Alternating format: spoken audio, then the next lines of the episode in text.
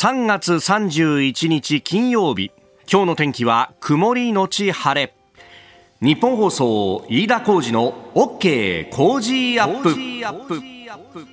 朝6時を過ぎました。おはようございます。日本放送アナウンサーの飯田浩二です。おはようございます。日本放送アナウンサーの新業一華です。日本放送飯田浩二の OK 工事アップ。この後8時まで生放送ですえー、昨日は、まあ、あの木曜日恒例ですけれども辛坊治郎さんのね夕方のズームそこまで言うかの手伝いがあって、まあ、大体あの木曜日はですね、えー、その後だらだらと会社で仕事をしてるといつの間にかあの7時8時ぐらいになっちゃうよっていう話なんですがあのそのぐらいの,、まあ、あの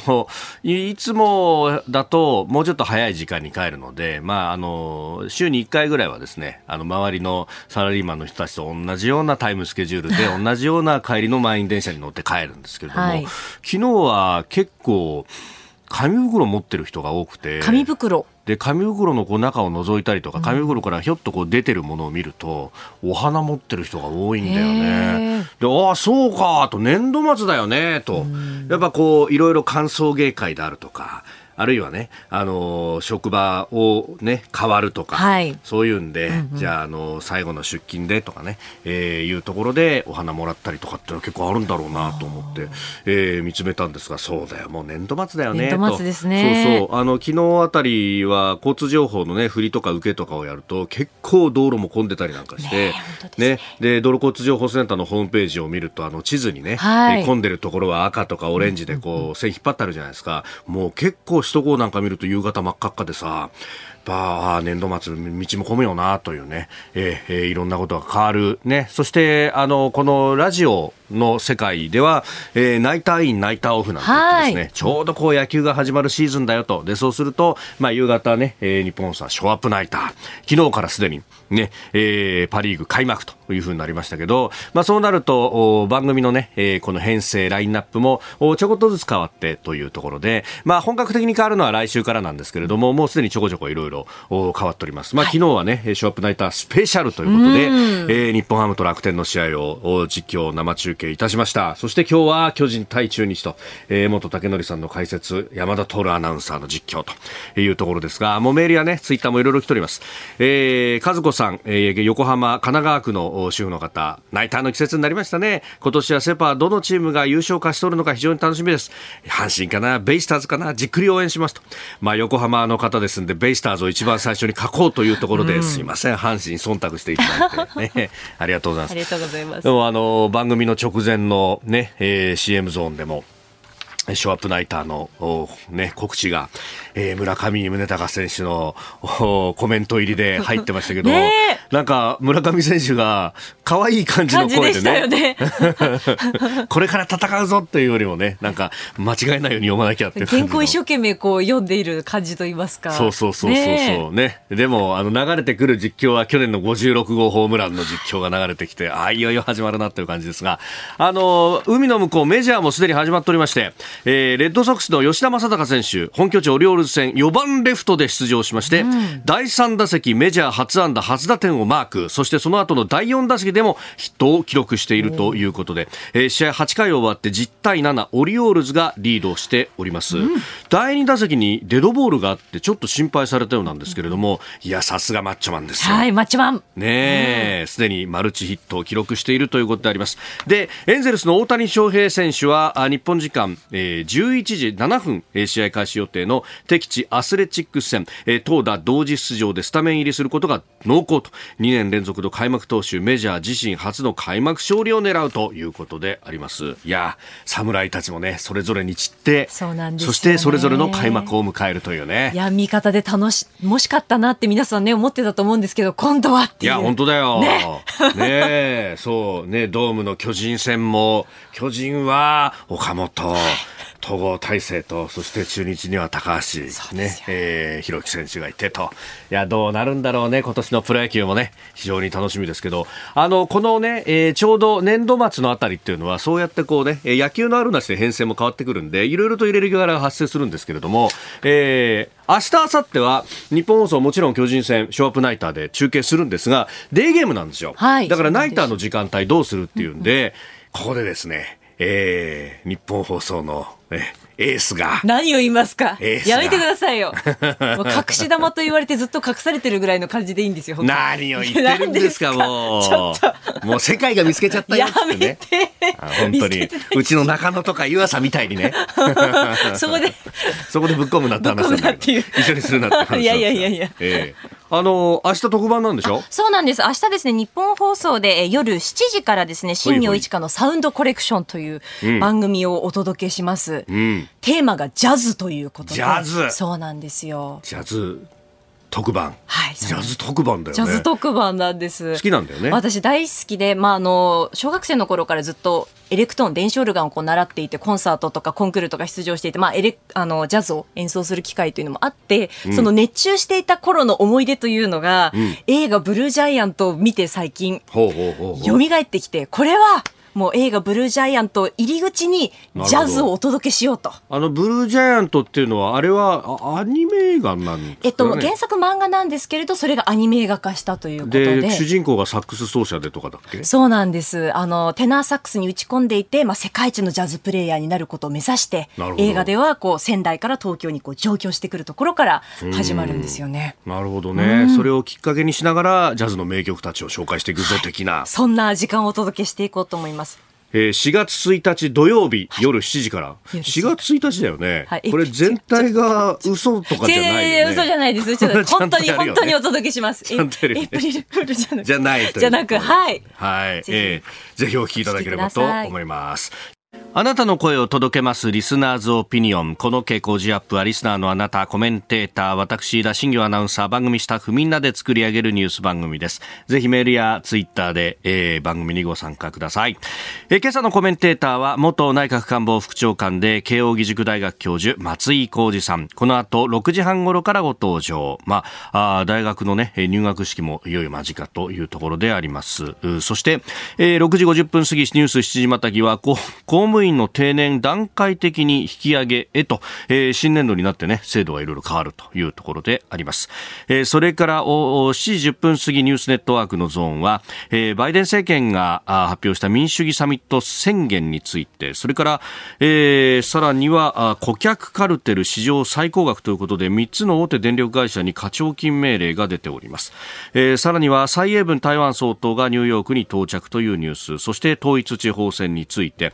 41の道府県議選と17の政令市議選今日告示となります、え、さらにはエンタメトレンドアップのゾーン7時50分過ぎですがエスコンフィールドを昨日取材した夕刊富士大和記者と電話でつないでその現地の様子というのを聞いていきたいと思います。ここが気になるのコーナーでスタジオ長官各紙が入ってまいりました。そうなんですよ。6月25日にねイベントがっていう話で、えー、今日のね一面を見ると結構多くの紙面でですね、えー、写真付きで昨日の日本ハム対楽天の開幕戦エスコンフィールド北海道写真が載ってるわけですよ。で、えー、スタンドにはですね鈴なりのお客さんがいるわけですよ。この一部でもいいからチケット買ってくれたらもうそれで5000人埋まるんだけどなっていうことをですね、えー、思ったりなんかしながら、えー、やっぱり野球ってすげえなと改めて、えー、その動員力を思ったところですけれども。売るほどございますんで、チケットは、えー、ぜひ番組ホームページをご覧いただければと思います。えー、日本最大級の討論イベントがいよいよ6月25日に東京国際フォーラムで行われるということでございます。さて、えー、ステマどころかもろまじゃねえかという話なんですが、えー、スタジオ長官各紙が入ってきております。まあ、一面トップのこう紙面を見るとですね、えー、後ほどこれも取り上げますけれども、うん、事業用の電気の販売についての、まあ、あカルテル、えー、3つの大手電力会社に1010億円の課徴金命令が出たというニュースが一面のところが多いですね。えー、読売新聞、カルテル3電力1010億円課徴金命令、公取最高額、えー、顧客獲得制限ということで、まあ、それぞれのエリアで、えーエリアをまたいでですね、えー、この事業用の、だから、あ法人を対象とするような、えー、営業をかけるのは、まあ、お互いこう、見合って見合って、えー、自粛していけば、あ金額が下がらずに済むんじゃないですか、みたいなことだというところで、えー、毎日も三電力課徴金命令1010億円、顧客カルテル史上最高額ということを出しております。えー、それから、朝日の一面トップは、あ航空2社から了承を得た、えー、国交元次官空港施設会社に説明という、き昨日もね、朝日は一面トップでありましたが、えー、この続報という形で、うん人事介入問題についてというところです。まあ、昨日もご紹介しましたけれども、えー、空港施設という会社、まあ、もともとは、ここは、うん、国交省、まあ、昔でいうところの、まあ、運輸省の OB が、社長の職を占めていたということがありますが、えー、今は、JAL とアナのそれぞれから出た人が社長会長を務めて経営を舵取りをしているというところで、まあ、そこに対して、ね、国交省の元事件で、まあ、あの時間体感されたのはもう7、8年前という方ですが、えー、本田勝氏という方が、えー、面会をし、そして、えーうん、副社長を、国交省 OB の副社長を社長に上げようと、上げてほしいということを、まあ言っていたという話。まああの、今日の続報は、えー、JAL と、それから ANA ホールディングスの、それぞれ幹部と、この本田氏が面会をして、いや、親会社から了解はもうすでに取ってますよというようなことを言っていたと。随分と細かい情報がいろいろ出てくるね、という話でもありますけれども、うん、まあ法律的にはですね、まあ、あこの体感されてから、ある程度時間が経てば民間感じ扱いになるからというところですけれども、えー、非常になんというか昭和的というか雑法的な感じはあるよねというところであります。でそれから日経の一面トップは新東名に自動運転レーンという一面です。物流人手不足に対応政府24年度にもと、まあ、あの新東名高速というね、まあ、あの東名高速道路は海沿い走ってますがそれよりも少し、えー、内陸で、まあ、あの高規格道路、ねえー、という道ですがここの一部に自動運転の専用レーンを設置するんだと、まあ、主に夜のトラックで完全自動に近いレベル4の実用化を想定すると、えー、いうことであります。まあ、あの、各国、特に高速道路に関しては信号がなかったりとか、ね、えー、そうすると、イレギュラーで人が飛び出してきたりとかいうことが、まあ、基本的には、あの、ないので、うん、自動運転の技術とは非常に親和性が高いということが言われて、えー、いますけれども、うん。まあ、新東名に関してはこれをややるというところで、まあ、あこれが他のところにもまあ広がっていくとね、いいなという、えー、技術開発後押しというふうに書いてありますけれども、まあ、あの諸外国はすでに高速に関してはまあやっているというところなんですがこれも何かあったらどうするんだみたいなところがあるとなかなか進んでいかないとなのでこういう新しい道路ではやれるけれどもということになっているのかなとも一方で思うところです。この時間からコメンテーターの方々ご登場です。えー、今朝は元内閣官房副長官で慶應義塾大学教授松井浩二さんです。おはようございます。おはようございます。よろしくお願いします。ますえー、3月31日、本当に年度末の押し迫ったところで お越しいただきまして。えー、在庫処理で読んでいただいて。いやいや、何をしましたよろしくお願いします。ありがとうございます。いやこの年度末ね、で、今は、あ松井さん、大学で教えていらっしゃいます。はいはい、で、あのなんか調べると、慶応は明日が入学式だって、ね、みたいですね。で、一言みたいに言っちゃうんですけど、あの僕らは藤沢のキャンパスで、うん、あ。の普段教えていて、まあ、仕事でちょっと見たいに行ったりもするんですけど、はい、日吉は大体卒業式と入学式がそうなんですよね。うんなんであの、ちょっとピンとこないというか、まあ、大学の学部長とか偉い人はね、はい、大体入学式、もちろん学あの総長とかですね、えー、そういう人は行あの行きますけれど、あの僕らは、うん、あの特段あの、まあ、卒業式はね、写真撮る撮るので、どうしても来いとかね、あいうのであの行ったりするんですけど、入学式はあんまり行かないんですね、私はね。そんなあの大学であのあの平野教授のもんですから。いやいやいやいやいや そっか、でも3キャンパスあるうちでも、やっぱ日吉がある意味、ね、一番こう遠いというか、そんなに用がなければいかないみたいな。あの 意外とね、あの、入試なんかは大体日吉が入試会場だったりはするので、あの全学的なものは割と日吉があの多いんですけれど、あのまあ、キャンパスはね、実はもっとたくさんあるんですよ。信濃町というところにあの君臨する医学部っていうのがありますしね。ニューヨーク 八神という日吉のところも、まあ、理工系は八神というところ鶴岡という山形の方なんかにもあのあって、結構いろんなところにあるんですけど、まあ、メインは、まあ、あの本部は三田で、で、まあ、日吉は、まあ、1、2年生は多いですよね。うちらは1、2年生からも藤沢ですけれど。なもんで、まあ、あの今度あの、あの相鉄線がつながってですよ、そうそうそう京王ラインと言われて、あのあなるほど全部とあの三田、日吉、藤藤沢とつながったんですよね。そっか、はい、あれ、京王、あそうか、そういうこといや、そういうことじゃない。それは勝手に僕らが言ってたけど。確かにそうですよね。あれ、相鉄線入ってって湘南台まで行くと、湘南藤沢いや、だけどね、なんかとと東横線とかで、あの湘南台行きとか見て、ちょっと感動したりしますね。びっくりします、あの、うるっときますよ。ここまで来たかって。でも湘南台から遠いんですけどね。そこからさらにバスで。そっか、確かに一本つながりますね。三田線入ってきばね。で、これ年度代わりで、やっぱり大学の、こう、いろんな仕事っていうのも変わりますか？あの、そうですね。あのやっぱり年度単位でいろんな、あの教員っていうのは、まあ、研究、教育ってあるんですけど、それ以外にも大学のね、あの、はい、学務と言われるようなお仕事の分担っていうのがありまして、まあ、何を分担してるとかいうのは言っていいことと言っていけないことがあるんですけれど、そあのそれがやっぱりこう年度で変わりますんでね。あえーで松井さんはこのね、えー、今、大学教授やられてますが、その前は、えー、政治の世界でいらっしゃっさらにその前はあ通産省から経産。省、え。ー、おこれ、やっぱ年度の変わりっていうのは、それぞれのお仕事でいろいろ変わるものですか？やっぱりね、あの、あの、なんていうかな、役人とか政治は、なんか、あの、3月から4月っていうのは、もちろん年度代わりですから、ここまででとにかく予算を整理させなきゃいかんとか、あるいは、うん、あの、非切れ法案といってね、あの、4月から、あの、いろんなものを支給したりするようなものを、年金を支給したりとかね、はい、そういうようなものは、とにかく3月末で仕上げないと、法案通さないと、はい、あの4月頭から予算執行できなくなるんで、暫定予算組んだりとかあの、そういう意味では3月末っていうのは、一つの政治的には、政治も行政も大きいんですけど、ただ、人事っていう意味ではね、はい、あのもちろん新人は入っていきますけど、割とあの体感する、卒業したりするのは、あの6月末とか7月ぐらいが多いんですよ。で人事異動の時期っていうのはむしろあの通常国会が終わってから人事異動なんで、だからその一つの節目ですけど、大きなあの人の別れみたいなものは、割と役所とか政治は、あむしろ6月末とか7月っていう感じなんですね。でも大学はやっぱり今でいうと、もうあの、うん、まさに一昨日かな、はい、もう私はあの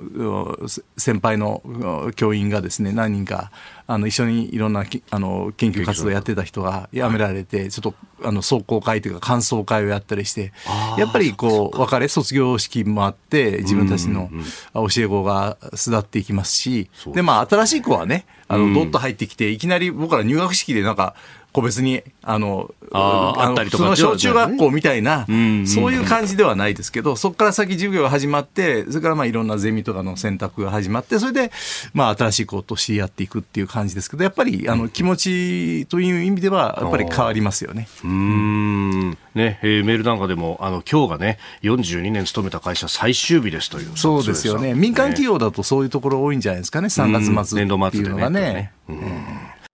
番組スタートから5年、初のイベント開催決定。飯田浩二の OK 工事アップ激論有楽町サミット in 東京国際フォーラム。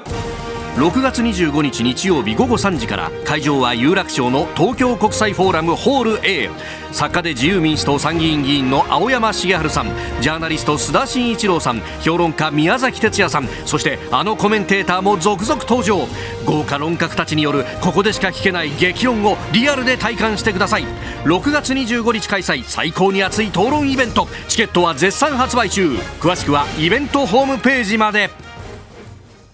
あなたと一緒にニュースを考える飯田浩二の OK 工事アップ。コメンテーターの方々と7時をまたいでニュースを掘り下げてまいります。えー、今朝は元内閣官房副長官で慶應義塾大学教授松井浩二さんです。引き続きよろしくお願いします。よろしくお願いします。えー、まずは速報が2つ入ってきました。あ1つ目がアメリカの主要メディアは先ほど不倫相手に口止め料を払ってもみ消しを図った疑惑をめぐりニューヨーク州の大陪審がトランプ前大統領を起訴したと報じました。アメリカの大統領経験者が起訴されるのはこれが初めてということです。で一方でトルコ議会は30日 NATO 北大西洋条約機構の、えーえー、条約機構への、えー、北欧フィンランドとスウェーデンの加盟申請のうちフィンランドの加盟議定書を承認する法案を可決しました。加盟国最後の批准となりましてフィンランドの加盟が決まったということです、えー、NATO 拡大によるロシアの反発は確実ということだそうですが、まあ、大きなニュース2つ入ってきました。松井さんねトランプさんが起訴されたと。いうね。やっぱりちょっとびっくりしますね。しかもこの女性問題でっていうね、まあ前から囁かれた話ですけど、はい、えー、公文書の持ち出しとかそういうんじゃなくてね。うん、確かにそうですね。ちょっとびっくりしますけど、やっぱり、あの、アメリカの司法は強いですね。うん。この、この件がどうだったのかっていうのはよくわからないけれど。えー、まあね、一般的にはね、大統領選も近いし、えー、しかもね、ね立候補してると思いましたけどね。そういうことは言いに返させて、ね、いや、そういうことを考えてトランプも行動してると思ってたですけどね。そうですよね。ねそれから、あの、まあ、これはウクライナ情勢とも絡んでというところですが、あ NATO への加盟、フィンランドは OK で、スウェーデンはまだペンディングというあたりが、ね、切り分けてきましたいよいよ、やっぱりこの、あの、中国、ロシアというこの、うん。えー、なんていうんですかね、権威主義の国々と、はいその他の国々の、まあ今日の後半の話題ともつながるのかもしれませんけど、ねはい、なかなか国際情勢厳しくなってきますね。まあその中でね、日本もどう立ち回るかというあたりも含めてと。はい、後ほど、あの、バイデン氏が提唱するあの民主主義サミットについてね、ね。ニュースラインラインナップしております。えー、そして円相場、株と為替の値動きをお伝えしておきます。現地30日のニューヨーク株式市場ダウ平均株価ですが、えー、前の日と比べ141ドル43セント高い3万2859ドル3セントで取引を終えました。ハイテク銘柄中心ナスダック総合指数は87.23ポイント上がって1万2000飛び13.47でした。一方、円相場1ドル132円70銭付近で取引されております。ではこの時間取り上げるニュースはこちらです。公務員の定年段階的に引き上げ。定年の延長のために改正した国家公務員法と地方公務員法が明日4月1日に施行されまして原則60歳だった国家公務員と地方公務員の定年が2023年度から段階的に引き上げられます。当初は61歳とした後2年ごとに1歳ずつ延長し2031年度に65歳に引き上げられるということです。まあ、あの新年度から変わることということでね、えー、読売は今日一面で、えー、4月からこう変わるといろんなことがバーッと出てますがその中の一つとしてこの定年の段階的な引き上げがスタートするぞと。いうこと来年度からというところですが、まあ、これ、えー、人をどう集めそして、えー、働いてもらうかということにつながってきますか？はい。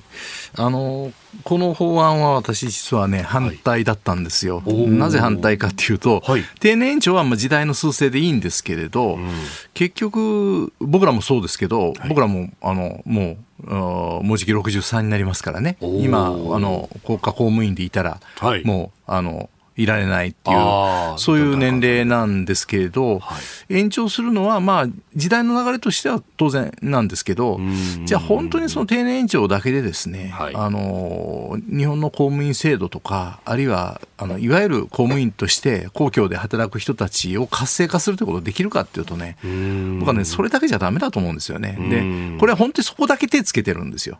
いろんな採用のやり方とかね、はい、あの、処遇のやり方とかね、本来は、あの、もう大昔の話ですけど、今から15年ぐらい前に与野党で合意した国家公務員制度改革基本法っていう、あの、これはあの、この番組のレギュラーコメンテーターでいうと、高橋洋一さんとかもね、絡まれた話なんですけれど、はいえー、その、あの頃に、こういうセットでという中で定年以上も、あの、認めて、そういう方向で議論しようって言ってたんですが、要するに、処遇のあり方、採用のあり方、全部見直すべきだと、はい、いうことをせずに定年延長だけしてるんで、そうすると、ね、定年延長すると何かっていうと、公務員って定員が決まってるわけですよ。はい。そうするとね、はい、僕らのようなロートルが、あの、まあ、ロートルって言ったって僕ら大先輩もたくさん元気な方いらっしゃるから、そういう方々を非難するわけわけじゃないんだけど、年齢的に上の層が定員を食うわけですよ。はい、で、その定員の食い方についていろいろ工夫もあるんだけれど、でも大、はい、大まかに言うと定員食っちゃうわけですよ。えー、そうするとね、えー、何が起こるかっていうと、定員のところをそそのまんまにしとくとね、採用できなくなるんですよ。ああ、若い人が入れられなくなっちゃう。うんうんうん、だからそうするとね、どんどんこう、高齢化していくわけです、職員が。はい。だからその、で、さすがにね、これ、あの、国の方は、その、その定員の措置をね、特例定員というものをあれして、定年延長する部分を少し次元的にここから 10, 10年ぐらいかけて徐々に定年延長していく部分を、若い人の再抑制にならないように特例定員といって次元的な定員をつけてるんですよ。という形で、国の方はその新規採用ができるように工夫してるんですが、はい、地方はですね、それを条例でやらないかんですよ。ああ、おのおのの自治体で作らなきゃいけない。でそれが進まない。だから、おそらくこれから地方自治体は結構大変で、あの、若い人を採用できずにですね、はい、それで定年延長の人たちが増えていくというようなことになりかねないんですよ。で定年長の人たちは一応役職定年制導入っていうことになってるから、まあ、給料は下がりますよ。給料下がってそして平に戻るけれどもでも定員は食うわけですよ。そうですね、ええ、あのそれはいろんな食卓みたいなものを選択すれば定員食わないというやり方もあるんですが、え、あのそうじゃなくて定員食うというところも選択できるので。でそうなってくるとね、はい、本当に何のためにこれをやってるのかっていうときに僕らの持論は、あの、あのこの「ボイスという雑誌に書かせてい。る、公共人材確保法を整備しようっていう提言を出してるんですけど、やっぱり本当にね、例えば今言われてるのは、消防官とかね、警察官とかね、自衛官とかね、これあの、消防とか警察は多くは地方公務員ですね。まあ自衛官はあの国家公務員です。が、人が集まらないんですよ。あと教員ね。集まらないんですよ。でこれを僕は定年延長も一つの大事です、それからひょっとしたら処遇でね、うん、その職種によっては給料のあり方とかね、例えば自衛官とか、はい、その60とかの人たちがたくさんいたって、軍としては機能しないわけですよ、ね、そ,、そしたら若い人たちを雇って、でも、ある程度こうくたびれてきたら、どういうところで社会的にこう回していくかそういうことも含めて考えていかなきゃいかん、そのトータルなパッケージが議論できてないっていうのが、一番大きな問題ですね。ある意味での公務員の働き方の改革であったりとかとという部分について特に、まあ、あの月刊誌のボイスに、えー、公共人材確保法を整備せよという松井さん寄稿もされていらっしゃいます、えー、この公務員の人たちの処遇であるとかどうやって担い手をに入ってもらうかというところ、まあ、あのリスキリングなんていう言葉をね岸田政権も使ったりもしてますけれどもそうするとこう新卒ももちろんそうですけれども途中から入ってくる人も含めてとか、こう、いろいろやらなきゃなんないことは、松井さんの目から見ても、これは山積してますか？はい。あの、これはね、公務員の種類によっても違うんですけどね、例えば、私が経験したような、まあ、いわゆるキャリアと言われるような、はい。あのまあ、高級官僚っていう言葉はちょっとね、うん、高級じゃない人は低級なのかよっていう話は、あんまり好きな言葉じゃないけど、まあ、いわゆる、あの、装飾の公務員。装飾。これね、はいうん、あの、今、東大法学部ってそもそもそのために作ったような、はい、大学の学部。私は東大法学部じゃないけれどそこがねもう本当に優秀層が公務員試験受けない。ですよ。あるいは公務員試験は3年生の秋の試験を受けて、あの、これ、あの、なんていうかな、えー、測りにかけるような、私受かってますよって言って、あの、むしろ、あれが早いんですよ。外資系のコンサルとかね。はい。もう3年生の冬ぐらいにね、採用決めちゃうんで、ある種の能力の証明で、あの、だけどそれを取ってるけど行かないみたいなのがすごく増えていて、でね、要はもう今やね、あの、こう選別してですね、一番優秀な人たちを難しい試験で選別しても来ないんですよ。だからおそらくこれはもうあと、もうだいぶ始まってますけど、今の課長補佐、若手の補佐ぐらいからだいぶ来てる人たちが、みんな優秀ですよ。あの、お付き合いして優秀で立派でよく働くけど、従来みたいな人はちょっと来てないんですよ。だからこれね、全然質的にあと10年経ったら全然変わります。おそらく国会答弁とか、いろんな資料作りとか、審議会の資料とか、そういうのが質が変わってくる。しかも使い方がおかしいからね。だから、あの、定年延長して、あの、なんちゅうか、年齢にかかわらず働くっていうことは大事だけど、はい、もっと途中から専門性を持った人を、金融庁なんか比較的進んでるんですけど、本当に金融の先端的な知識を持ってる、ある種の政策について競争力ある人を社会から登用するっていうのをもっとやっていかないと、もう22歳とかで、あの学卒で育てて、それを年功序列の中で30年かけて育て上げるみたいなので、競争力のある公務員が生まれないっていう状態になってるっていうのは、本当にもう第一線の官邸官僚みたいなことを務めてきた、もう名前出したらみんな知ってる人たちに話しても、うん、い。や、もう無理だよねと。だやり方変えなきゃいかんよねと言いながら、はい、その公務員の採用とか処遇とか昇進とか全部変えてないんですよ。だからそれを変えて、でもうちょもうちょっと年齢も年齢差無差別で働けるようなっていうふうにするんならいいし、それ業績の評価のあり方とか仕事の仕方も全部変えていくっていうふうにしなければいけないのを相変わらず昭和の,、あの高度成長期のような、うんあの仕組みのままでやって定年延長だけしてるもんですから、そうするとますますその職のバランスが高齢で、はい、僕らのようなシニア世代が生き残って若い人が取れないっていうふうになってしまうから、これじゃね、本当に公共政策の現場がね、どんどん力が落ちていきますよ。昨日あの一緒に番組で話した辛坊治郎さんが指摘してたんですけど、この今回天下りのね、えー、話っていうのがあ朝日新聞などがこう報じてますけど、ここの元時間がと。結局そのキャリアパスの先には天下りをすることによって、まあ、ある意味こう、ここで、えー、リタイア後のハッピーリタイアメントも保証されてるよっていう全体のキャリアパスが、まあ、昭和の時代はそれで良かったっていうものがあったけれども、結局、それがすでに崩れてるのに、うん、全体の制度はまだ残ってるから、ここも、おグレーゾーンと知りながらもこういうことやんなきゃなんないみたいな。いや、そうなんです。それで、全体のスキルがっちゃってる。結局ね、スキルアップしてないですよ、相変わらず調整、その役所の中でいろんな知ってる人たちとの間の調整っていうことを、はい、みんな本本来優秀な人なんですよ。でもその専門性を磨かずに、はい、その能力を。で、そうしたらそういう人たちがところてんでこう出てきた、えあああそこでその元次官がおっしゃってる、あの社長にしろとか言ってる人は、確か私の同期の人だったと思います。あ、ね、あの優秀な人です、もともとね。えー、だけど、おそらく、その時点まで組織の中で言ってみればずっと言葉悪いけど組織の中で通用するスキルを磨いてきてそれが世の中に出た時にその専門性がじゃあ社会の中で生きないってこれはね、不幸なことですよ。これ、日本の大企業なんかもそうですけど、ゼネラリストを育てるんだ、どこでも使えるんだって言うんだけど、それは会社の中とか業界の中だけのゼネラリストなんですよね。そうなんですよ。それを、だけど社会の中に出て、うん、そ、そのスキルを持って社会に押し付けてんだけど、押し付けられる方は、うん、いや、だけどこの人困るんですけど、だってこの業界のキーパーソンの顔知らないし、監督官庁の時代はそれでよかったかもしれないけど、うん、実際そのフラットに、こっちは商売しなきゃならないんですよと。そこの中で、顧客の顔を知り、えー、それから社員の顔を知りみたいなことでは通用しないよねっていう人を、だけど、はめ込んでいかなければいけない。この時間の問題というか、そそういうシステムを変えてないことをどう考えるか、それは結局ね、働いてる人たちにとって気の毒なことですよ、これは。僕らの同期の顔が見えますけど、本来こんな優秀な奴らを、なんでもっと自分の専門性を開拓して、社会のために役立つような、生き生きとした社会を作るっていうことにしないのかっていうことですね。えー、ニュース7時またぎ公務員の働き方、まあ、段階的に引き上げ定年の話からお話をいただきました。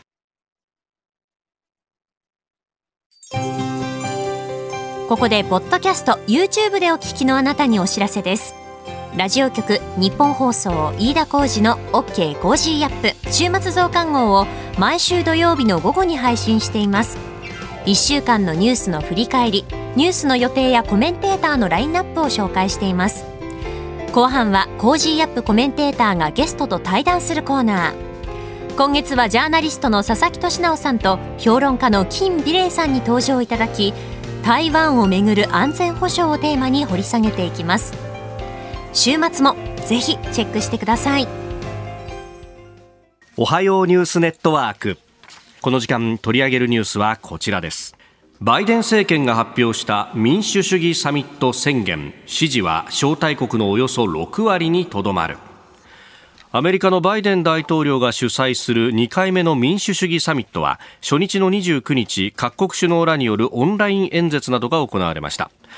バイデン政権はこの日民主主義の諸原則などを歌った民主主義サミット宣言を発表しましたが招待を受けたおよそ120カ国地域のうち支持を表明したのは6割ほどの73カ国地域にとどまったということです。まあ、ウクライナのゼレンスキー大統領などなど演説を行ったということでありますがうんこの6割にとどまるというあたりはこれどうなんですかね？複雑なんですかね？アメリカからすると。そうですね。あのどう考えてもやっぱりこの、はい、私はこの民主主義サミットっていういい試みでね、ええ、あの、え、あのやっぱりある意味ではこの民主主義のまあ、非常にこう不効率な仕組みですよ、確かに。こうあのかつてから言われてるようにね、はい、あのだけど、それを上回るものがないというようなことの中で、やっぱり今、このロシアと中国が明らかにそのその権威主義でですね、はい、それに対してチャレンジしている中で、やっぱり包囲網を作っていかなければいけないという、この発想はいいんだけれど、うん、他方で、やっぱりそれがですね、あの、うん、典型的な西側の自由主義陣営に対する、はい、こう、まあ、グローバルサウスも含めてですね、途上国がそこに本当に共感してるかっていうと、まあ、よく言われるのは今、最近の中中南米の国々がですね、はい、あの、台湾を認めていた国々が、こう、本当にオセロの白を黒に返すように中国の援助でですねひっくり返されていて、はい。まあ、中国マネーが途上国に浸透しているっていう部分もありますが、はい、私ねそれだけじゃないなと思ってたんですよ。今朝のね、はい、あのすいませんこう日本放送でなんですけど論的のような新聞ですけど私も 最近撮ってないんですけど、はい。朝日新聞ね、これね、朝日新聞でね、うん、ちょっとね、はい、あの油断できないところがあってですね、あの、はい、いわゆるこうリベラルな論調だけかっていうとですね、時々こういうのが出てきて、今日オピ面ですね、オピニオン面で、はいうん、あの佐伯啓史先生がね、はい、あの兄弟名誉教授、えー、こう一面丸々使ってですね、はい、西欧の価値観普遍的かという、うんうん、こう、はい、寄稿されていてですね。えーこれがやっぱりあるんじゃないかと思うんですよ。あのさっきあのトルコがですね、はい、あの、えー、NATO のフィンランドの加盟をあの認めたと、はい、あの国内手続き的にね、はい、というニュースがありましたが、うんうん、やっぱりトルコが慎重だっていうのはね、はい、NATO 加盟はしてるわけだから、明らかにそのロシアの興味も分かってますし、うん、その西側にはいるんだけれど、うん、だけどトルコってあれじゃないですか、やっぱり日本のことが大好きなのは、あの当時のいわゆる列強の一角を占めるようなロシアに打ち勝ったと、はい、それがアジアの国がという、えええ、そういう感覚がやっぱりトルコという国にはあるんですよね。トルコも当時、帝政ロシアに圧迫されていたわけですもんね。でそういう意味ではですね、そのもちろんロシア、当時のロシアと今のアメリカや、あの英国をはじめとした西側とは全く違うし、はい、あれなんだけれど、この西欧のいわゆる自由主義とか民主主義という価値観が絶対かっていうと、それをなんか当然のようにこう見ることについての、やっぱり途上国のですね反発、でこれあの佐伯先生先生がこう書かれてるのはやっぱり宗教的に言うとやっぱりあのロシアの場合はですねあのあれですねあの、正教。正教。あのこれは、はい、あのいろんなロシアのあの文学とか、あるいはあの音楽オペラなんかでもありますけどやっぱりこうカトリックとかキリスト教の彼らから見た時のそれが善だと言われるようなものに対する価値観に対してやっぱりロシア正教という別のものがあって、これはもうなんていうかな、あの感覚的に全くそこにちょっと相入れないっていうようなものがある。で、そういうことについてのこう、絶対的な西洋の普遍的な真理というものが本当にそうなのかっていうのが、これはキリスト教国教国じゃない国々に対しについてもですね、はい、やっぱりある。だから、あの絶対的に自分たちが正しく普遍的真理であのロシアや中国がおかしいということに対して一部のやっぱり途上国とかには本当にそうなのかと、ええ、確かに今のロシアとか中国がやってることは、うん、あの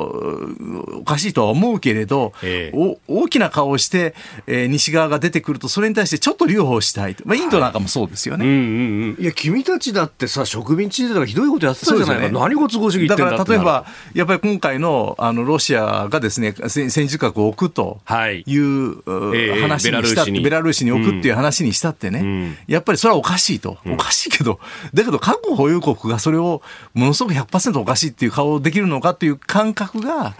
あの世界の中にはあるんじゃないかと、そこがやっぱり6割にとどまるっていうところの、単に中国マネー、えー、とか、あるいはロシアとの地政学的な関係だけでそれを踏みとどまってるんではなくて、やっぱりこの西側先進国に対するちょっとこう、どっか、あの心の中でのですね、精神的な反発みたいなものが途上国の中にあるんじゃないかと。だから本当はそういうところをですね、はい、あのきちんとほぐしていくのは、日本の役割だと思うんですよ。だから僕は岸田さんが、あの電撃訪問されたのはとても良かった。まあね、なんかあのしゃもじを揶揄するような人もいるし、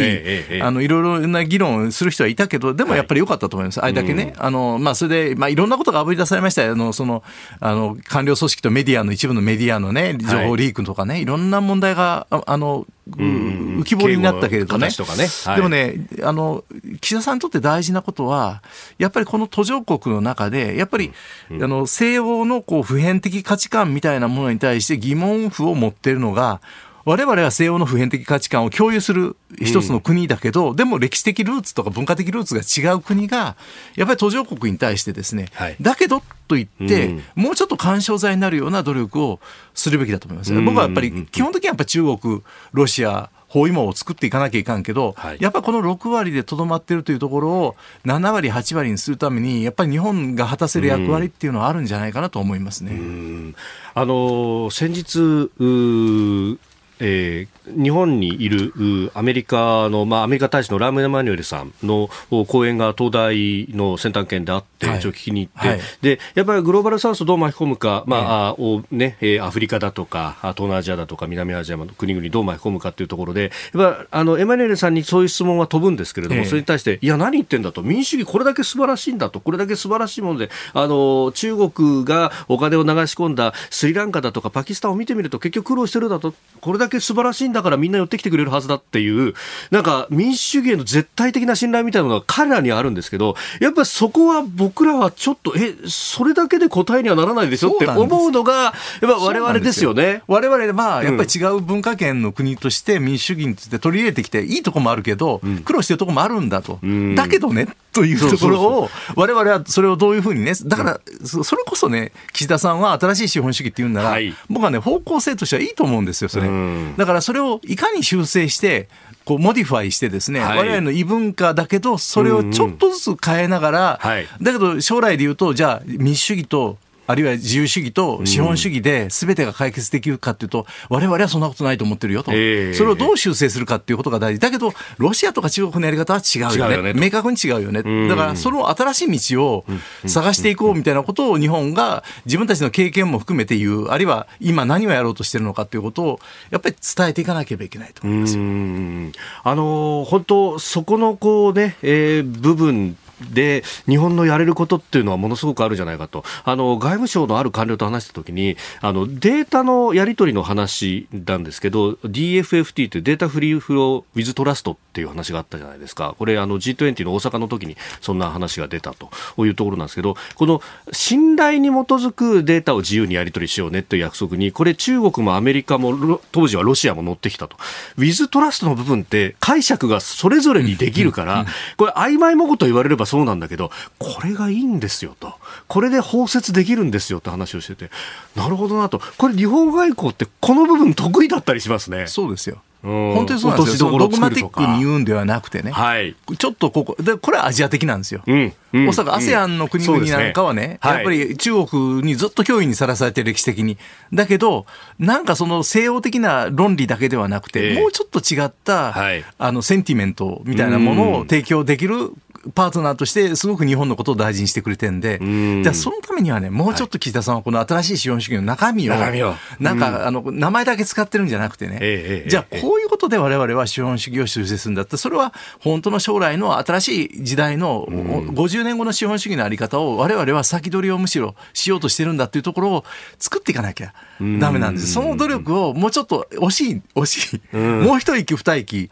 頑張ってやらないといかんし、それは、あの、野党がね、本当は、そういうことを言わなきゃいかんですよ。どうなんですか、これはと。でそれに対峙するものをこう提示したりなんかして深めていけばいいのにと、うん、だちょっとね、あのーうん、さっきの天下りとかね電力の話も含めてね、はいなんかみんな改革疲れっていうかその西洋的な改革だけではうまくいかないのは確かに事実なんですよ、うん、だそれをどうじゃあ次の第三の道みたいなものをどう作っていくかっていうことですよね。うん。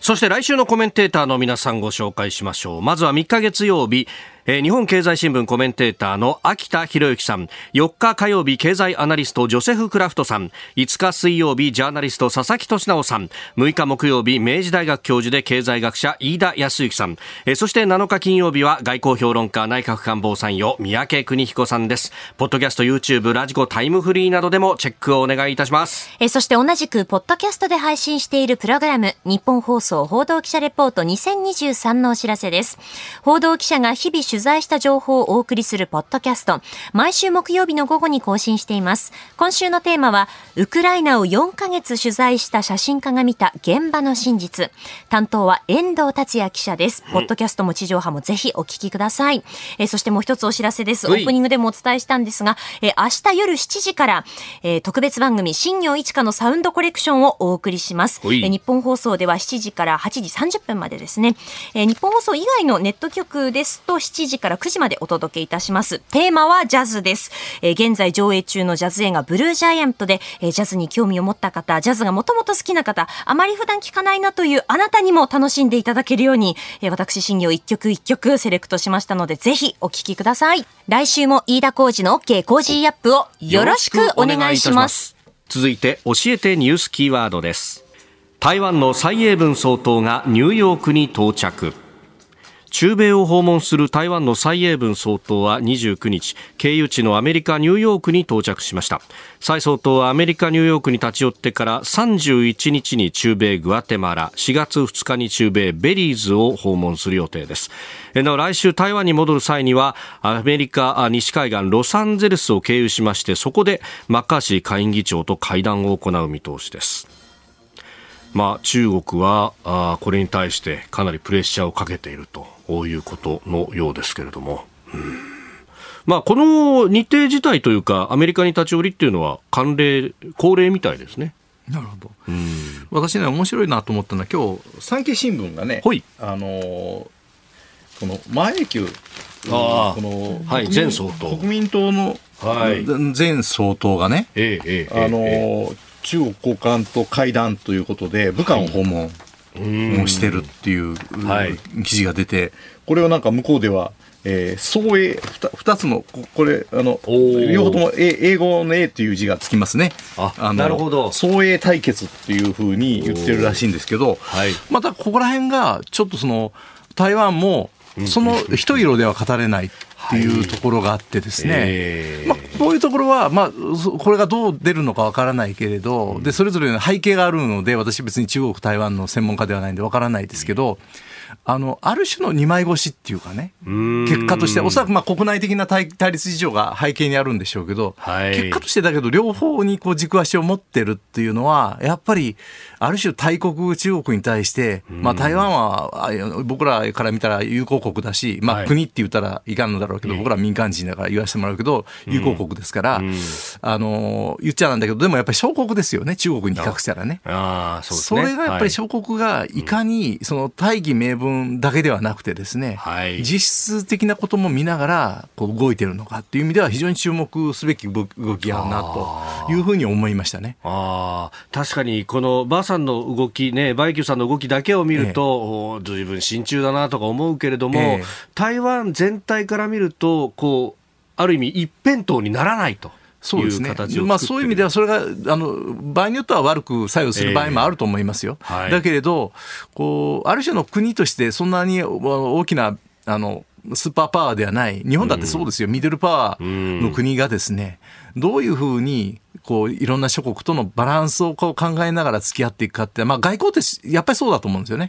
今僕は中国とかロシアに対してはあの毅然たる態度を取るべきだと思うけれど、はい、やっぱり将来的にさっきも言ったような途上国とどういうふうに日本はパイプを持っておくかっていったときに、はい、単にそのアメリカの言いなりっていうことではなくてですね、日本はやっぱり独自性があるっていうところをキラッと持たせておいて、た方がいいと、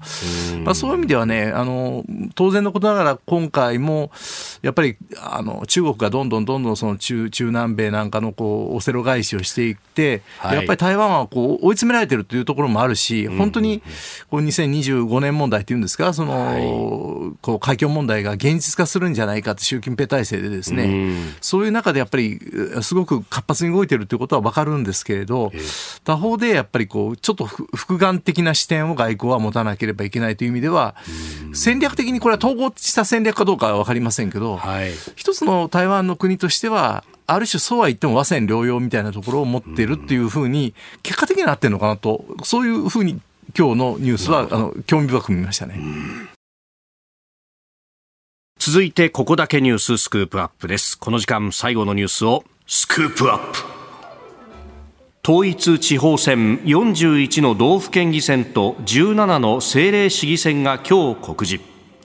統一地方選の前半戦となります41の道府県議選と17の政令市議選が今日告示されます。すでに告示されております9つの道府県知事選や6つの政令市長選とともに来月4月9日に投開票となります。ということで、えー、いよいよ統一地方選が本格的にというね、そうですね、えー、形になっていきます。告示、えー、っと、もうそろそろ、選管に行ってね、ああ、選挙管理委員会に行って、届け出をしてですね、はい、七つ道具とかいうのをもらってきてですね、ポスターの番号が決まってですね、えー、さあ行くぞみたいな、その朝ですね、ちょうど今、事務所に人が集まってきて、あえー、なんか懐かしいですね。こういう時っていうのは、候補者の皆さんってどういう気持ちなんですか？いやいや、もう、もうなんか、あの、この前に大体準備は終わってんで、あとはもう、ある種のこうイベントを駆け抜けるみたいな感じで、ここで真剣にここから始めるっていう人は、なかなかちょっと当選権には、まあでも無投票とかにもありますからあれですけど、あの、まあ最後の仕上げの、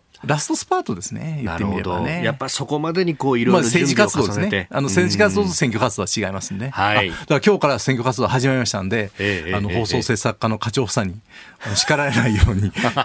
あの公平公正な、ね、はい、番組 コメンテーターとして、はい、放送法4条。あの小西議員に叱られますからね。タイムリーな。まあね、そう選挙期間になるとまあいろいろね変わってくる。るところ特定の候補者とかね、ね。特定の党派のことを、はい、いいとか悪いとか、あんまり言わない方がいいですね。まあ、でかといって、ね、そう、それがあるからって言って、放送でじゃ取り扱うのやめようかっていうのは、それはまた趣旨と違うよとそそれじゃ意味ないですよね。ね。あの国民にちゃんと政治参加してもらわないかんですから、うん、むしろここが一番関心が高まる時期だと。論点はきちんと提起して、誰かを一方的に応援するとか、けなすというのはやめた方がいいです、はい、え。ー、だまあ本当ね、この統一地方選、まあ、かつてというか、社会の教科書なんかだと、もう民主主義の学校だと。で、ここで、こう、地域の問題であったりとかっていうのをしっかりみんなで議論して、で、代表を決めていくんだという。だからこれね、論点はもちろん、お、おのおのの地域によって違うかもしれないですけれども、まあ、政治全体として見ても、まあ、投票率だとか、いろいろな論点がありますよね。そうですね。だけどね、私今回も、ま、ま、ま、相変わらず思うのは、はい。この候補者の数を見ていただいたら分かるんですけど、えええ、自民党が圧倒的に多いんですよ。これが日本の政治の、まあ、言ってみれば株構造です。あ株構造。はい。要するにね、桁が違うでしょ。はい、候補者の数とか、あの、もしあれたらご紹介いただいたらいいと思いますけど、え桁が違うんです。そうですね。自民党は、まあ、前回並みのおよそ1300人と、で、立憲民主党はあ70人増のおよそ250人、えー、維新の会がおよそ150人と、えー、いうこと。まあ、維新の場合は大阪維新の会が地域セット扱いで別枠になるんで、それを含めても210人ということ確かに桁が違う。要するにね、はい、もうほぼ自民党なんですよ。でむしろその地方議会においては自民党の中の主流派と非主流派みたいなのが競ってるっていう感じでそこが割れるとあの結構ね分裂選挙で候補が何人も立ってっていうような、まあ、知事選とかいろんなところで起こってます国会議員の選挙基盤も基本基本実はあのこういう地方議員さんなんですよ。はいだここの根強さ、これが自民党がもう幅広いウイングを抑えているという、要するに地域の代表者なんですよ。言ってみれば地域のお世話係の方々なんですよ。はい、そこは本当に地域の何丁目とかいうところに全部根ざしている方々が、まあ、県会議員とかいうとちょっともうちょっと大きいですけど、市会議員、市会議員町、町会議員とかいうと全くそういう感じで、実はあんまり党派性なく、地域のお世話をしている方々が出ておられて、それがやっぱり圧倒的な自民党の強み。で、小沢一郎さんがかつて民主党の幹事長もやられたときに、はい、あの、知事選挙とか市長選挙で絶対相乗りするなって言ってたのは、自民党には必ず、そのさっき言ったように、主流、非主流みたいなのがあるから、はい、拮抗する、大勢、あまり大勢すぎてね。はい、だからそっちのもう片方を取るんだと。要するに自民党割りに行かないと、要するに草の根の基盤を作れないって、その草の根の基盤をあの選ぶのが今回のその地方選挙ですね、まさに。だからすごく大事。な選挙なんです。だからそうなってくると、この自民党の議員の候補者の方々っていうのは割と、はい、なんていうかな、あんまりイデオロギーではなくて、地域のお世話をする人が多い。これがまあ自民党の強みですね。なるほど。それに対して野党がじゃあどう挑んでいくのかっていうことが問われてるんですけど、やっぱり数的に全然駒が揃わない。うん。これがやっぱり日本でなかなか二大政党が根付かないってのはここなんですね。だからかつて小沢さんがそこに、はい、まあ、くさびを打ち込もうと